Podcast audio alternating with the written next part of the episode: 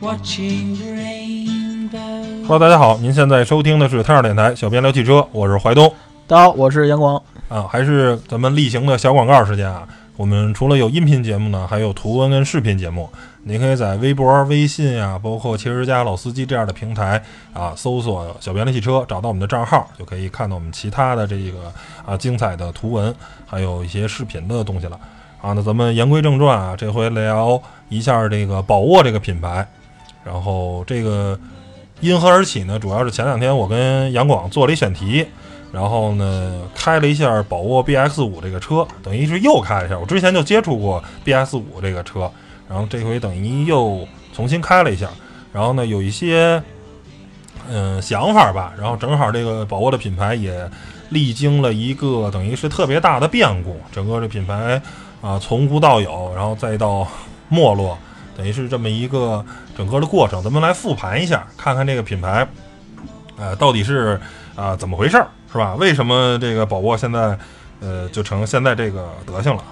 其实啊，大家稍微对这个汽车品牌啊有点了解的都知道啊，宝沃其实是一个在上世纪六十年代就已经死了的，呃，德国的汽车品牌。在六几年的时候，五几年的时候，还是一个在德国当时应该是还是很强的这么一个汽车品牌的，可能能当时。宝马可能还属于一个特别小众、特别不靠谱的这么一个厂商，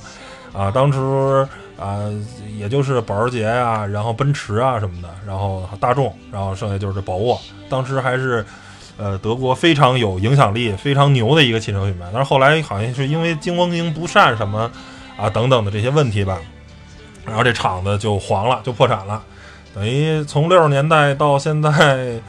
呃，一五年吧，我没记错的话，应该是一五年开始，呃，一五年、一六年，差不多这个时候，然后有有有这个，等于是福田花钱给这个品牌复活了，然后开始重新做，结果的这品品牌就成现在这个样子。其实我记得最初啊，当时对这个宝沃类品牌宣传的是非常非常高调的。当时的第一款车叫做 BX 七，啊，是一个中型。中大型这么一个 SUV，当初这个呃在上市之前嘛，我记得是二零一六年的北京车展啊，这个车是正式的上市发布会。然后当时那年的车展，我是负责呃视频的节目，然后呢跟我当时的领导，然后组一个叫做。呃，车展二人转的这么一个，主要是以吐槽为主啊，以以看一些品牌、一些车的一些能黑的、能说不好的这个地方，我们俩当时是做了这么一档节目。然后到了宝沃展台，我们就一通插、一通骂，因为啊，当初是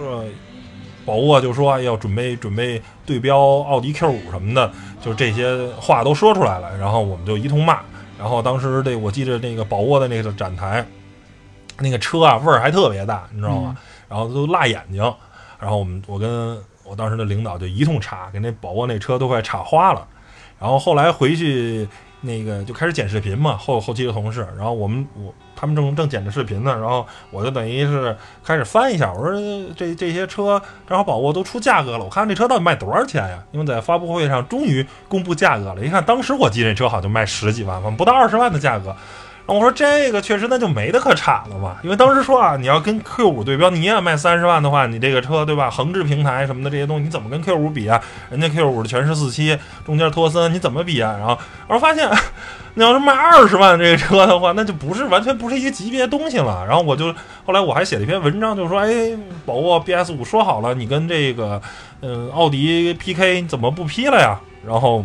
最后还惊动了宝沃的公关部，然后过来还删稿来了。反正就是这么一个事儿。当初等于我觉得他整个的宣传都是非常非常失败的。嗯，可能啊，在短暂的时间内，宝沃曾经吸引过人们的目光，对吧？就是在之前一说啊，我要复兴这个德国的豪华品牌，然后呢，弄得很很这个高大上，然后呢，弄得这个很那什么。但实际一看价格，哇塞，你这车才卖多少钱呀？才卖二十万不到。然后那那你这很明显，那你就。这跟奥迪根本就不不是一个量级的竞争对手。然后后来呢，这个我相信啊，应该不是官方的，官方的这么宣传实在是太二了。然后还有经销商说德系四强啊，B B B A 是吧？对。奔驰、宝马、奥迪，再加上一宝沃，然后底下这些宣传呢又特别特别的二。整个我觉得，整个的前期的宣传完全就是不对路子，然后让人反正汽车媒体呢对宝沃就是一看笑话，你吹这么大的牛，对吧？然后呢，呃，去蹭德德国的这个这个血统，包括后来我们做那个一些选题做商配的话，还去参观过那个宝沃的这个工厂，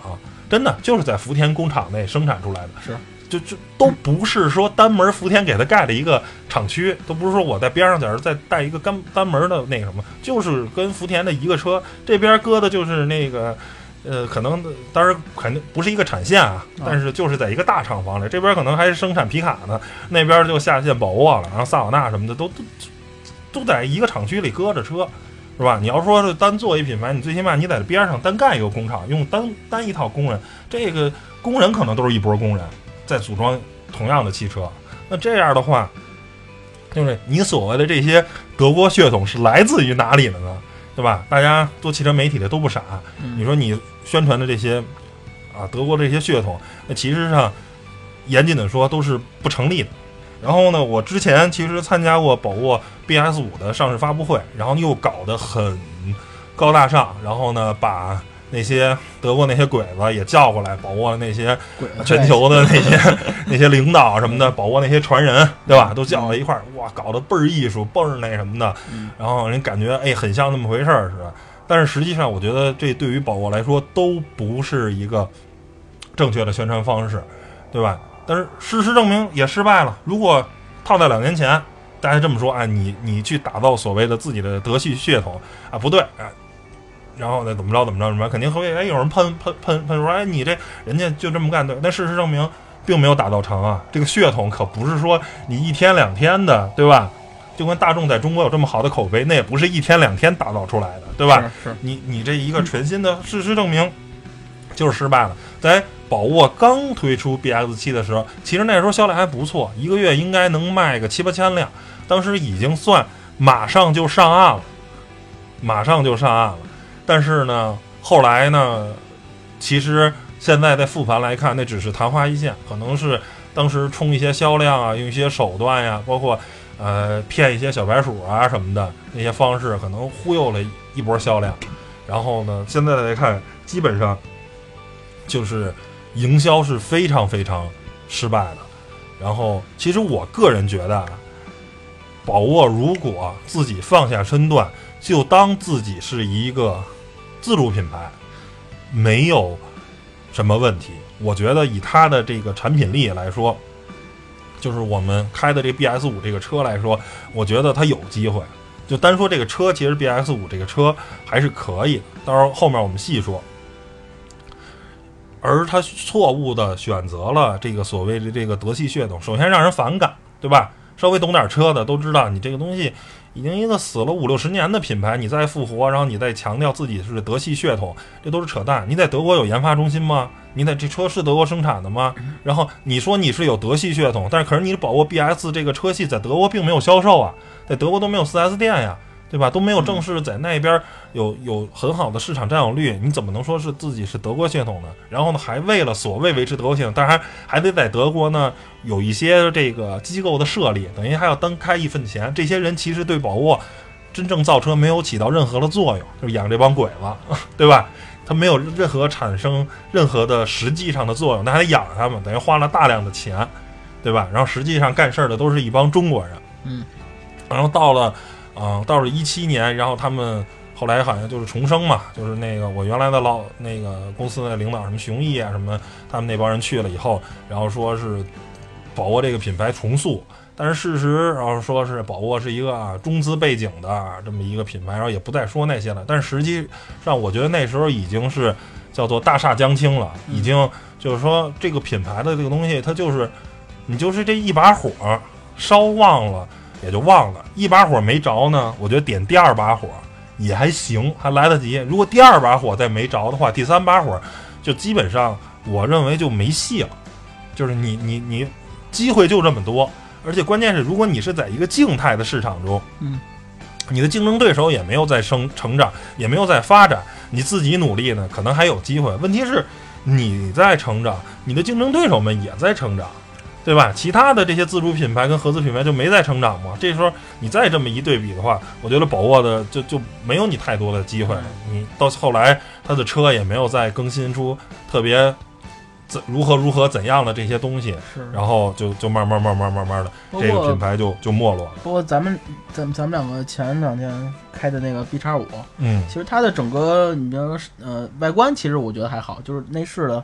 呃它的质感呀，还有它的设计啊，还有主要还有它的那个车机系统，你嗯，记得吗？然后它我觉得那些质感就是外观，咱们我我呃我先说下这个，就是嗯首先它这个就是整体的这个感觉，就是跟现在主流的一些呃国产这个这个跟同同价位的吧，嗯咱说同价位的 SUV 来说，就已经是看着比较落后了，就像着特别像两三年前的产品。对，那也事实证明，也确实是两三年前的产品，啊也不是最新的产品。对对对，就是跟国产的啊，嗯先咱先别说跟合资的比，其实我觉得是符合合资的那个水平的，对就是用料不不是特别好嘛，对对吧？很很一般。嗯，但是你又想它哪哪都是硬的。但是你一想它是 B B B，也就不应该这样。行嗯，那你对，首先就单说外观来说啊，就是说 B S 五的这个外观，首先我觉得是一个呃，不能说是优秀的产品吧，是一个良好的产品。BS 五、嗯它的外观的设计呢，还是其实是挺挺大气的，也不难看我觉看。得，我觉得它外外观吧，其实我觉得还是比较满意的。而且包括你你在拍选题的时候，好像路对边上很多人都在问，是吧？呃大爷都在会问，问的几率还特别高，因为我是在不认识这车。对，嗯在小区里，它有一小后院儿，特别清静，没什么车，有那么条小路，然后就停那儿，然后好多大爷啊、什么大妈呀在那儿遛弯儿，然后就他们看这车就开始问，哎，这这这什么车呀？进口的吧？这个嗯我都没说，我也没没说什么啊，这进口车，这不赖啊，这车多少钱啊？问我，我说十来万，然后也他们也没看内饰啊，就看完外观不，是你对不不做不摸你也感受对，不，他也感受不到，也没看，就看外观嘛。一般你问车都看一下外边，然后那个不认识的这个，然后你光看外观，哎，看这什么，就是这个整体来说是一个拿得出手的外观设计。对然后那个任何审美都不觉得这个车难看。老大爷特别有意思的说：“嗯哎呀，这车不赖，十多少十几万，哎，真好。”你说我，他说他我儿子买一车奔驰四十来万，看着跟差不多，还没这好呢。咱说买那小伙小孩儿也不会买车，你十几万买这多好，嗯意思是。我心想，奔驰还是奔驰，四十万奔驰怎么怎怎么着也是也比这个强。对，就是，但是它这个外观，就是咱说的，就是这外观给人第一眼的感觉啊，就是还是就是那起码对于这个老，就是问我那老大爷来说，他是觉得是一个哎挺大气，看看着不错，对，看着就是偏豪华，嗯对，偏偏偏高端的这么一个感觉。嗯然后内饰，我觉得就是说它本身的设计呢，就是也没什么问题，都是属于啊、东西都挺好用的，就是没有什么硬伤。嗯然后最大的问题呢，首先呢，因为你作为一个首先。他说是合资，但是其实你的定位啊，这些东西，其实你就是一个跟主要是切自主品牌市场这块儿这么一个车，你你不可能说是真的跟跟大众啊或者跟本田去较量较量，那你就太自不量力了，对吧？那你这样的话呢，那这个合合资品牌用料呢稍微差点儿，在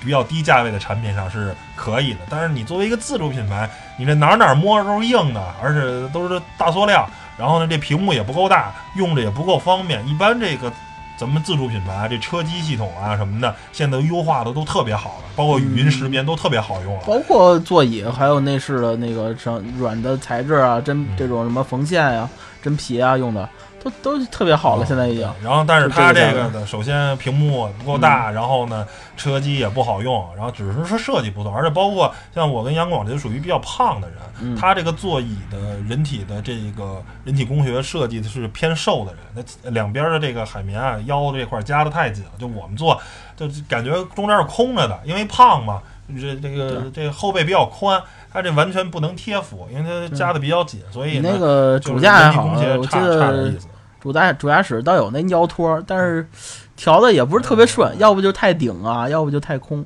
就是调它那个调节范围也也不也不太舒服。副驾驶也没腰托，更难受。对，嗯然后空间什么的，剩下表现也就是一个正常的吧。它这个算紧凑型的，算小小个儿的，可能就是类似，可能跟逍客差不多吧中规。中矩啊，就是嗯中规中矩。然后呢，我觉得啊，真正让让人感觉到啊有点惊喜的，还是它驾驶部分。首先、啊是是是大家说这 1.4T 的发动机，其实绝对的动力参数啊，一般，它并不是说特别快，而且特别逗的是啊，整个这个首先。甭管是 BX 五跟 BX 七，都是来自于大众的平台，都是老的途观的平台，嗯嗯，应该是 Pico 三五他们那那些平台，呃，等于魔改出来的产品，这还不神奇，最神奇的是这发动机都是大众的。然后我们之前那个有同事参加过福田的那个活动，然后呢，当时福田那个萨瓦纳那个越野车用的那 2.0T 发动机，然后直接那工程师说啊，我们这就是大众的，嗯，当时好像说是第二代 EA 八八八，就是大众的发动机技术直接买过来的，然后就装到我们车上了。它这个呃，如果没猜错的话，宝沃的用的应该也都是这些大众的技术。也是是买过来也好啊，还是合作也好，甭管怎么着吧，这个反正基本上都是就是全套的。发动机就是来自于大众，然后变速箱是爱信的，对吧？这这叫是挺大众，不是呃挺德国的，爱信爱信那个也有六 AT 的，其实就非常的大众。然后呢，实际呢表现，德系血统。对，这倒真是德动力系统真是德系系统，底盘平台也是，这倒是真是德系。这倒没说其实表现是不错的。首先发动机呢，绝对动力呢不是特别有劲儿，但是呢这变速箱调的特别好，嗯然后呢非常的聪明，也挺平顺的。然后该降档，而且是我们这其实它是降档是很积极的，就是我在那个机场二高的时候，稍微速度开快点，大概可能是。呃，二分之一或者四分之三这样的油门的话，然后大概开到七八十的时候，它当你油门踩的比较深的时候，它甚至能给你用二档五千转在跑，就是我，但是一般啊没有车这么调，因为这么这么这么开的话会很费油，但可能它为了弥补自己的绝对动力可能比较不足，然后为了让你营造出一个相对来说更好的加速这体感，它是很愿意降档的。您那话怎么说？动力不够，降档来凑对，动力不够，档档位凑，嗯对拿低档位升蹬嘛。是所以这个一般的车可能不会，嗯我顶多给你降到三档到头了。拿这说，他敢用二档五千转，用拿转速生蹬，这个是嗯呃相对来说是很少的。而剩下底盘的质感啊，包括转向什么的，我觉得，呃，不考虑曾经宝沃的那些。很让人恶心的宣传，如果就是一个全新的品牌，没有那些乱七八糟的，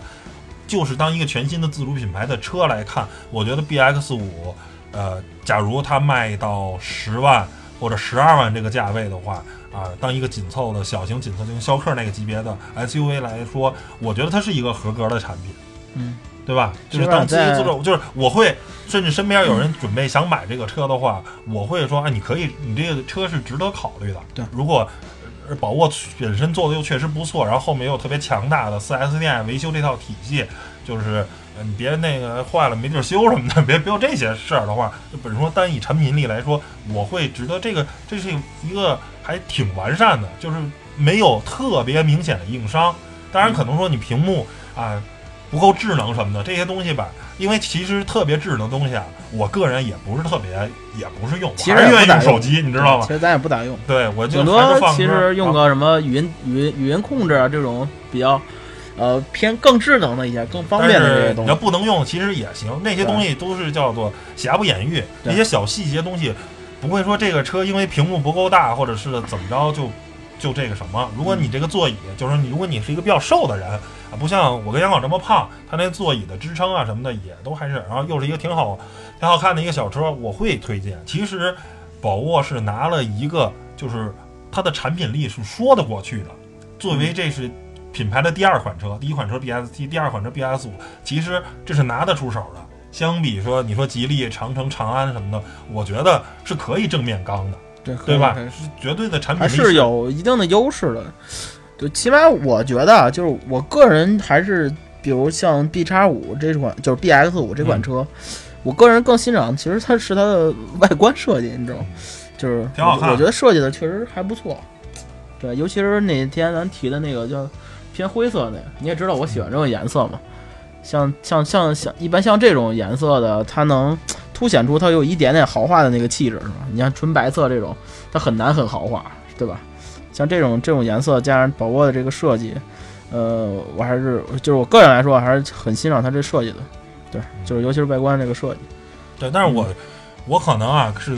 后来我也发微博了，说了我可能是德系车杀手。上回 Q 三的话，这个就全车的这个电子系统抽风咱咱，去那个宝地，呃，对，对，就宋庄，宋庄。啊，出宋庄，对那回 Q 三就出事儿了，这回宝沃快到那边也出事儿了，整个的那个中控就全黑了。然后我不知道是个例啊，还是是什么情况，因为这个这个东西不好说。嗯哎，当时是整个中控这块屏对就完全黑了，然后？呢有声儿，音乐是有声的，然后挂在倒档上，它的这个有雷达倒车影像有雷达没影像，有 对，嗯已经严重到影响驾驶了，嗯而且正好我们是在一特别窄的小路里，要掉头，得来回错车。如果有影像的话，我会看的比较清楚；当然对没有影像，就是开车就得谨慎一点。实际上是已经影响到驾驶层面的这个中控，中控这个大屏就坏了。然后出了宋庄之后，我我就一通乱摁，然后就好了，啊，对，能坏了有半个小时吧，然后就好了，啊也不知道因为什么，是不是宋庄那儿可能磁场不好，磁场不好是吧？也不知道，就刻这个中控试驾车的百慕大，反正就是说，嗯，这个东西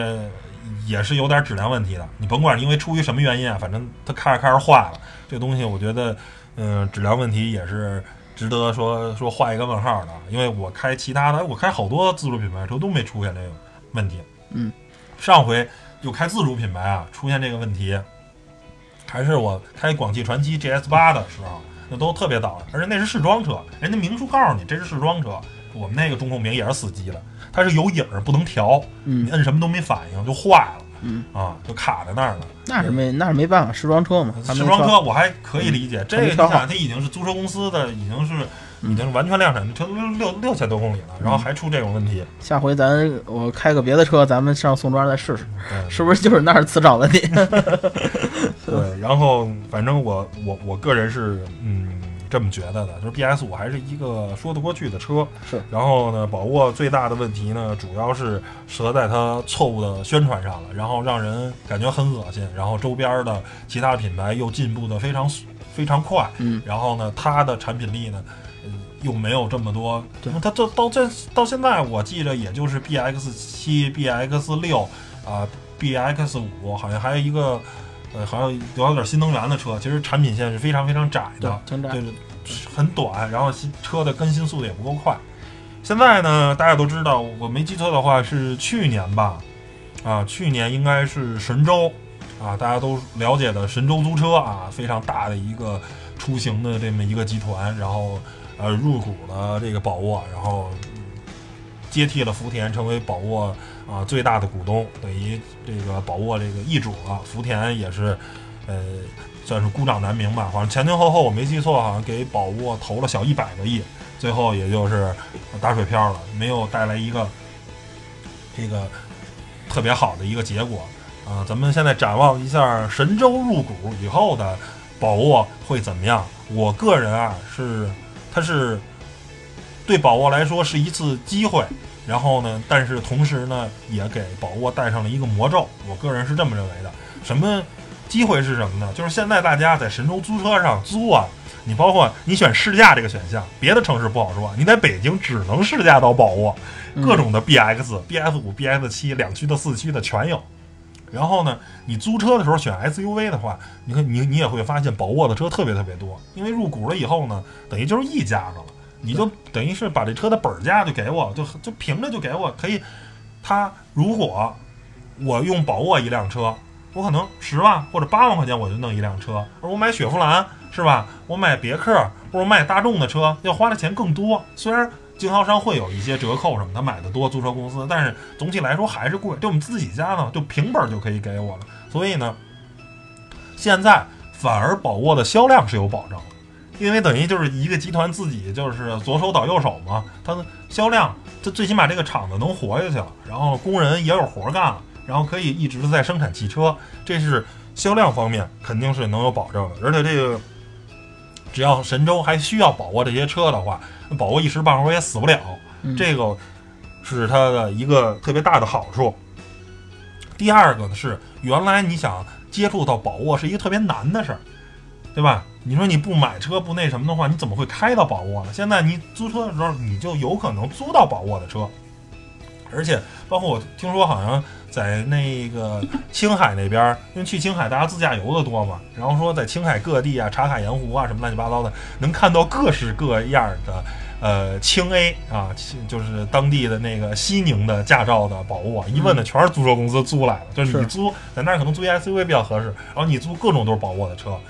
所以呢销量有保证了。第二个是呢，能让更多的人开到宝沃这款车，大家有机会通过租车这种方式感受到宝沃。那你可能通过自驾游啊，通过租车，甭管是一天也好，还是一个星期也好，通过一个呃短时间或者较长时间的感受下来了，如果你觉得这个车确实不错，挺好的，那未来你买车的话，又有可能买到宝沃这款车。对从另一方面呢，又会增加宝沃这个销量。嗯，所以我觉得神州就是对于宝沃短期来看是有帮助的，因为福田等于实话实说，它的那些技术啊，康明斯都是什么柴油的，包括福田本身，呃，造卡车出身的，唯一造点相对乘用车也是皮卡什么的，也是偏越野属性，它就基本不造纯民用车。它的那些资源，它的那些优势的话，等于跟乘用车就没什么关系，对宝沃没有本身是没有太多实质性的帮助。而神州呢，我真的能帮你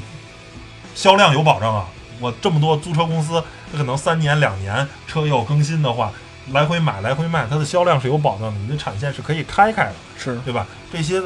包括能让更多人试驾到宝沃，这些都是实实在在的，对于宝沃来说，真的能带来这个实惠的东西。但是问题是什么呢？问题是，对于福田来说，它是一个汽车厂商，对吧？通过不断的产品更新卖车，这是一个汽车厂商唯一活下去的方式。但是神州系入股以后，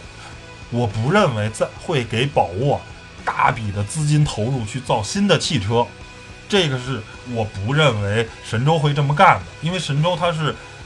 对于整个大集团来说，它有更多的布局，它有更它能用更多的钱去干更多的事儿。对，而首先你造车，我也不认为说你再给宝沃扔个三十亿、扔个五十亿，它就能怎么着？因为事实证明，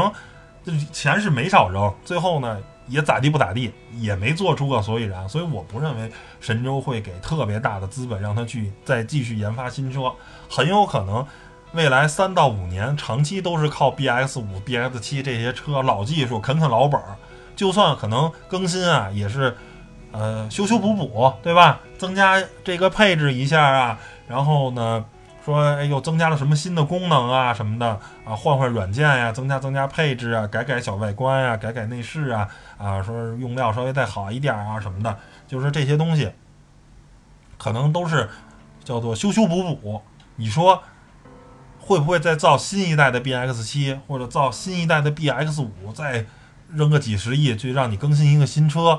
这个东西我觉得是存疑的。对我个人认为，呃，神州可能不会这么大方。换做您是神州，您会花这么多的钱让宝沃去更继续更新车辆吗？因为实际我觉得这宝沃跟观致一样，没有机会了，就是给你跟打麻将似的，给你机会你不胡，是吧？胡了是不吃不那什么，想胡大的是吧？让你胡你不胡，准备捉不魁，或者是这个非得胡清一色，对吧？让你胡小屁胡也是胡，你不胡啊？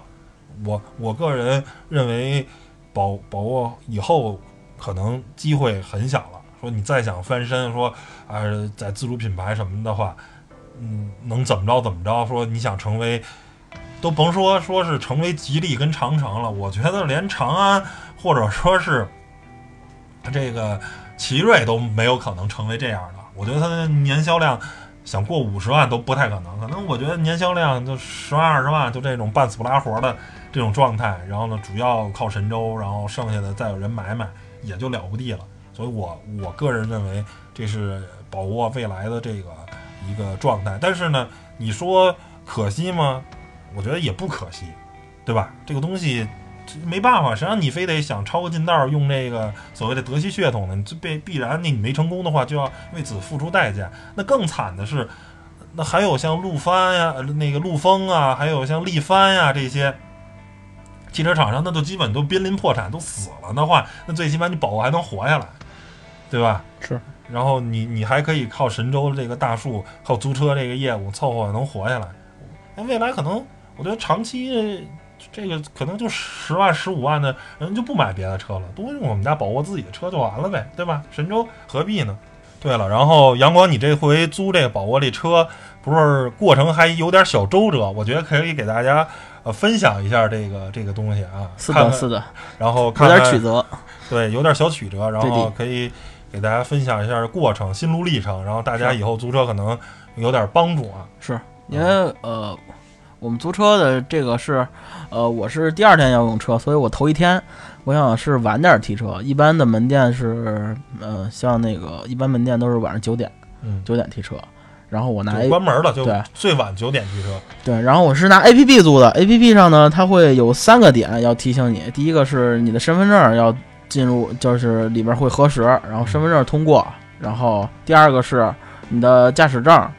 就是在里面显示就是呃通过了，就是证明是你本人或者怎么着，然后你本人的驾驶证，然后通过了。第三个是你需要用把你的信用卡的卡号，或者说把储蓄卡好好输上。因为你要支付一定的押金，或者说你有信用卡的话，就是免押免押金，就是你的信用卡，比如额度达到他那个租车的额度，就是在他额度以内，比如租车额度是三千，然后你信用卡的可以呃，信用卡的额度是六千，然后你就可以租车。然后我呢是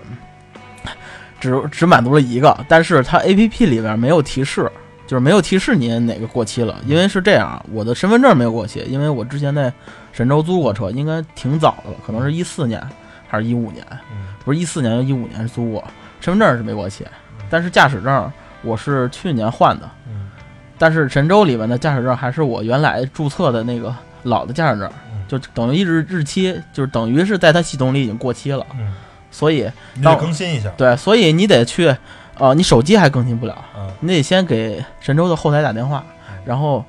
让他把那个你原来的那个老的给撤销了，然后你再去网页嗯重新上传，然后更新过了，才才等于过了。我是这个，呃，就没更新。然后它这个 A P P 的它逻辑有个问题，就是说它不会显示你没有过，它显示是过了。等你取车的时候，把钱都付完了，然后告诉你没过，嗯，就特别恶心用不了。我还把钱给付了，你知道吗？然后说是用不了，结果我就特别着急，我说怎么办呢？然后幸好我生活在北京这样的 特别一线的大城市，北京是有二十四小时门店的，但是呃，确实比较远，一个是机场的 T 一 T 二，还有和 T 三吧，应该是。呃，就是机场肯定是有二十四小时的店，这个是必备的，就是租车的嗯。呃，另外一个就是三元桥，三元桥就是比对于我住南边来说，比机场是近太太近很多了，近太多了嗯。然后我当天就是晚上打了一车，然后因为我第二天确实需要用车，然后我就去三元桥那儿办嗯。结果我是呃呃，我是提前的得把那个呃驾驶证，就是驾驶证我重新更新了一下嘛，也是打客服，然后呃啊在家传到那个网页，然后通过了之后，然后信用卡呢我是也是有点过期了，信用卡过呃就算算是过期了吧，信用卡过期了也用不了，然后你得用储蓄卡绑定，还得交押金。然后我都绑定完之后，确认完之后，然后给客服打客服打电话，我说我问他，我说还有任何问题吗？你告诉我，万一我就租不了，我就崩溃了。然后呢，他告诉我没有问题，然后我就打车去了三桥那儿，确实方便。嗯去了之后，我定的是应该是我挺晚的了，应该十一点半吧，还是十一点。然后去了之后，然后人家对人家马上就是办，两分钟办完了，车就开走了，特别快。就是我觉得这种二十四小时门店确实，呃，效率很高的，而且他们办事儿也挺快的。像良乡那个店吧，我去去晚了点儿，我我意思说我重新办一个，你帮个忙什么，我还好好客气跟人家说，不行我，说大哥怎么着，就是啊，你重新给我下个单。我说这不还有车吗？帮个忙什么。还不行，一会儿要下班了，你这肯定过不了啊。你要不明天租吧，怎么着的？就是意思说别他妈耽误我下班。嗯好家伙，我说行行行，退了，退就退了。然后我一想，后来就赶紧想啊，有肯定有二十四小时了，这不三元桥就办了。所以我觉得大家呀，也是提醒大家，第一呢，就是之前我说的那些身份证啊、呃驾驶证啊，还有信用卡呀，就有没有过期的问题。要是在租车之前，租车之前，比如你呃，周三要用车，你看周一你就得赶紧确定好，对吧？提前一天两天把它都搞定，都确定好了，省得你租车那天犯毛病。呃，基本就是这三个证。然后呢，第二是你租车的时间别太紧，比如像我那儿九那儿九点关门，我八点半去了，结果没租成。我要六点去了，没人还有时间办，重新租，对吧？然后就就就结果导致这个问题。所以呢，呃，如果你家离三元桥比较近，最好去这种二十四小时门店。甭管怎么着，半夜他也能给你解决了，因为一直有人，他不会说又催着你。比如说啊，九点就下班了，你明儿再租吧。你明天用车怎么办？明天六点用车，他们八点才开门，怎么办？对吧？而且我觉得最好的是，因为他这个租车啊是每二十四小时算一个周期，你尤其是你可能明天假如要用一天用车，对假如你可能开车出开车出去玩儿也好啊，还是干嘛，你可能最后回来会很晚，对吧？然后呢，其实呢，你就可以头一天的晚上晚拿一点儿，对对对比如说二十四小时的话，你我可能我可以十点或者九点我拿车，这样呢，到第二天的十点或者九点，它才再算算一天。这样如果你那样拿车，比如六点或者什么的话，那就嗯很麻烦，对吧？然后你就可能超一天，你就交两天的钱，就有点没必要。嗯这样的话，你可以完全满满的把这一天给用满了。对对，我就这么想的，就是真是呃，你经历了一些这种挫折，就是这这种小挫折，小小挫折然后你自己会长很多知识，也是呃，也是在节目里分分享给大家，然后大家可以就是根据我这个呃我这个经历吧嗯，然后自己那个租车的时候注意一些，或者说选一些这种二十四小时民二十四小时的门店晚租一些车，然后可以晚还一些，对然后特别方便，是不是特别方便放电了？行吧，然后那本期关于宝沃的，然后后面最后还聊了一下租这个宝沃的一个小波折的这么一个故事，就呃分享给大家，谢谢大家收听，拜拜。好嘞，拜拜。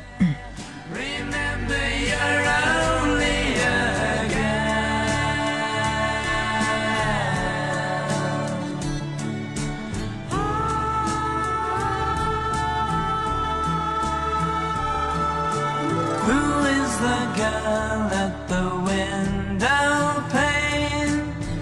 watching the rain falling down? Melody life isn't like the rain. It's just like a merry-go-round. Melody fair, won't you comb